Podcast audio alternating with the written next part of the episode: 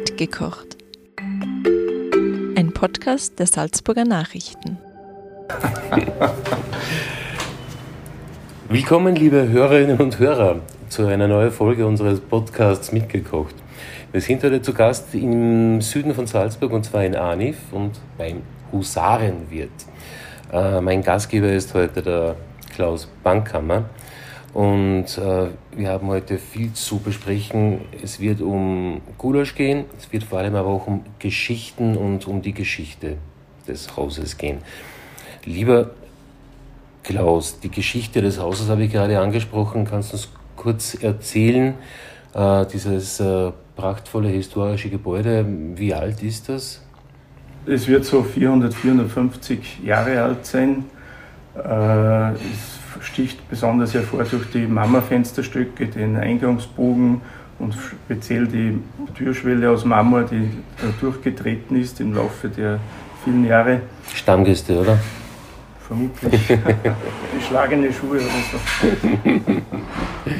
Und die ersten Stammgäste waren dann, glaube ich, die Husaren, oder? Daher die Geschichte, der Name und auch die Geschichte des Hauses. Laut meiner Oma ist der Name so entstanden, dass während der Franzosenkriege die Husaren durchgezogen sind und die haben da Station gemacht und damit das sind dann weitergezogen und bei der Rückkehr, dass das Haus wieder erkannt wird, haben sie einen, angeblich einen Husaren an die Haustür bemalt und äh, der hängt mittlerweile über der Eingangstür und ist ein Bild.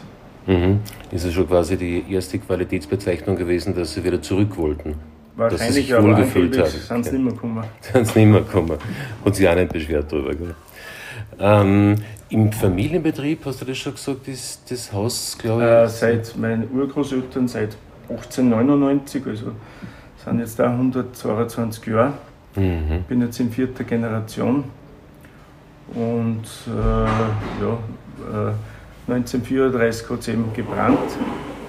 Da wird die Gasstube neu errichtet worden sein, so wie es im jetzigen Zustand ist. Mhm. Von der Gaststube könnte man vielleicht ganz kurz äh, den Faden aufnehmen. Äh, mir hat ein Freund erzählt, der Martin, ein Stammgast von dir, dass der Hermann Mayer nicht nur ein Stammgast von dir ist, sondern gesagt hat, ja, diese Stube, die fasziniert ihn so. Er würde schweren Herzens nur noch kommen, wenn die weg wäre. Und Naja, so geht es nicht nur an Hermann, so geht es viel Gäste von uns. Mhm. wir jedes Jahr zigmal gewarnt, dass sich ja nichts verändert erinnern und ich glaube, da besteht keine Sorge. Ja, ja sicher ein angenehmer Gast, er gilt als sehr gesellig, der Hermann Mayer. Ähm, und ähm, was die Küche betrifft, äh, hat er da eine bestimmte Hausmannskost, die ihm bei dir besonders schmeckt? Sehr gern ist der Blutleberwurst. Ja, das kannst du als Hermann Mayer Teller irgendwie auf die Karte.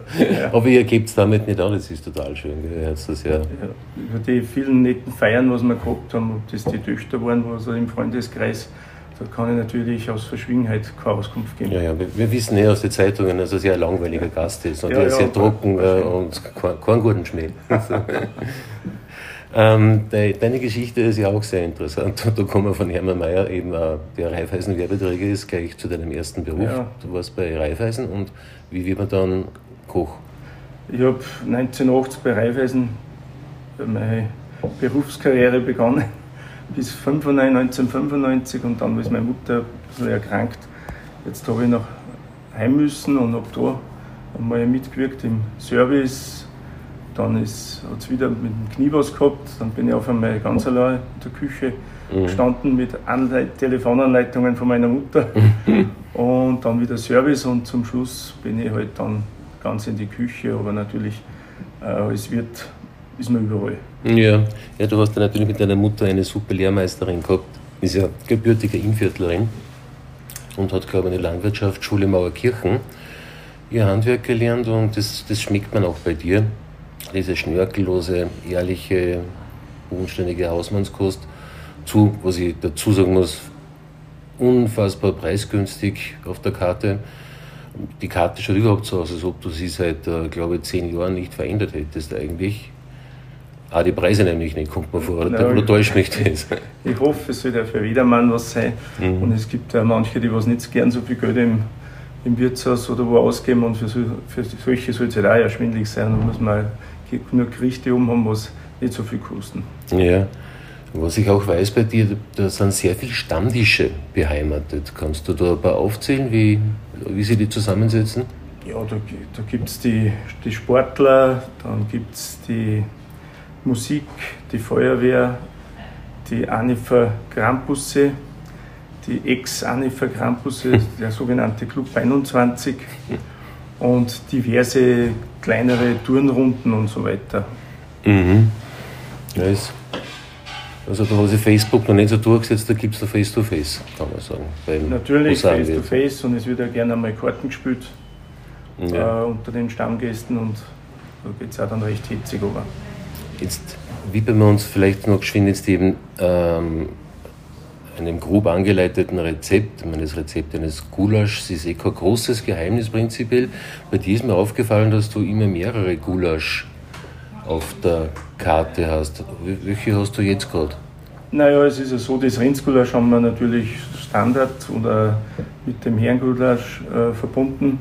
Und dazu gibt es immer abwechselnd, weil wir wieder mal ein Sägediener, äh, Eripfigulasch oder Kalbsrahmgulasch und äh, natürlich saisonal mal ein Rehragout oder so. Mhm. Solche Gerichte natürlich. Ja. Sowas würde jeden Husaren schmecken natürlich. Gell? Ich denke, doch. ja, da haben wir die Reiterei und die Franzosen, das Ungarische verbunden gell? Mit, ja. mit französischer Lebensfreude. Äh, das Herrengulasch musst du noch kurz erklären, was unterscheidet ist vom sogenannten normalen? Naja, das, äh, das Herrengulasch ist auch ein Rindsgulasch und zusätzlich, also ist ein bisschen dann in kleinerer Form und zusätzlich gibt es halt nur einen Einspinner Frankfurter, ein Spiegelei und natürlich das Essiggurkel dazu. Mhm, da braucht man schon einen guten Hunger, gell? Ja, ist glaube ich schon sehr sättigend.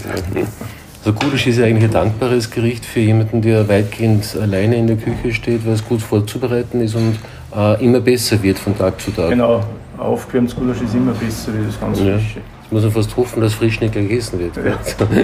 Wir haben ja äh, immer einen Gast gehabt, der hat gefragt, ob es ein Gulasch gibt. Dann hat man gesagt, ja. Dann hat, er gesagt, hat man gesagt, hat er gefragt, ist frisch? Und man gesagt hat, ja, dann ist ich keins. ja, so cool. Muss immer was auf der Seite haben, gell?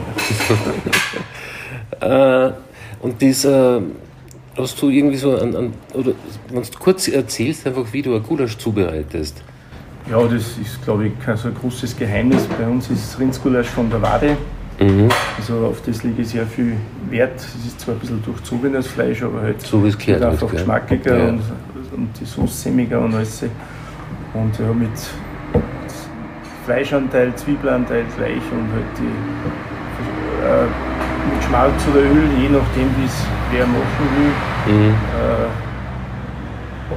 die Zwiebel anrösten, das äh, Paprika paprizieren, ein bisschen Essig löschen, und das Fleisch und die Kümmel, Pfeffer, Salz, Majoran.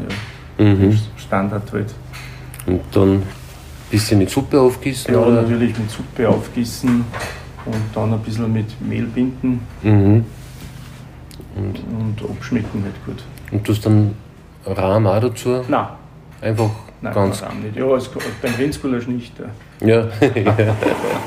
ja das sind ja, das sind ja alles äh, wie soll man sagen, jetzt hätte ich gesagt, Bullerstaliban, da gibt es ja ganz, ganz, ganz genaue Regeln, die man nicht verändern Ja, ich meine, nur genauer glaube ich ist in Wien.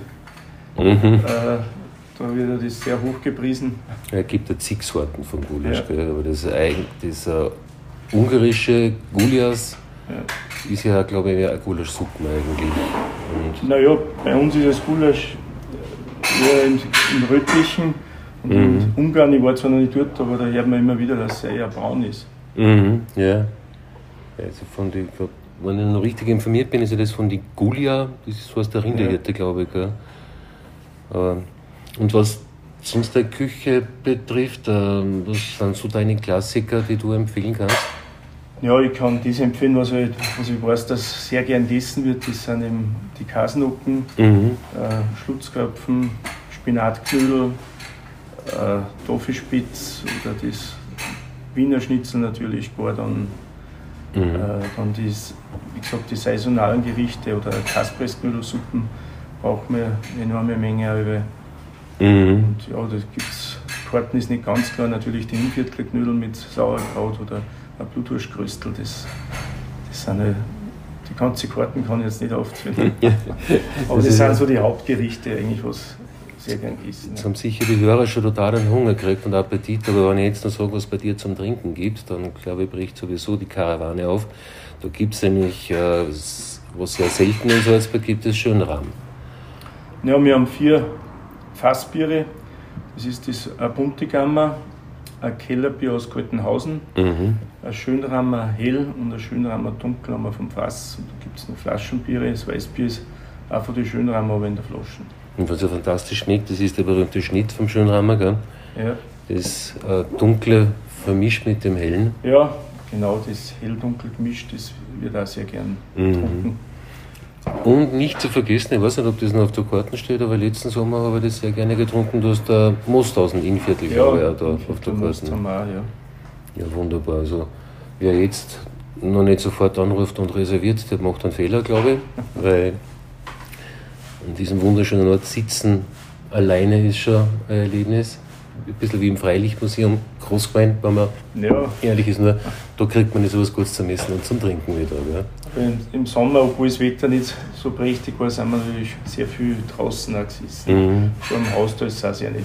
Der Großgarten ist ja wirklich wunderschön. Erinnert mich immer so an einen Schiffsbug. Gell? Das läuft so spitz ja, zusammen da vorne. Spitzer Schanigarten. Ja, und, das, und so, so, mittendrin, im, man sagt da so im sehr verwöhnten, reichen Anif, dass man da so eine kleine Insel der preiswerten Lebenskunst findet, das ist schon irgendwie, gehört fast schon denkmalgeschützt. Und wir sind alle glücklich, solange du keinen Eintritt verlangst in dieses wunderschöne Gebäude, sollen es da die Gäste beim Trinkgeld ja, genau. gut gelassen.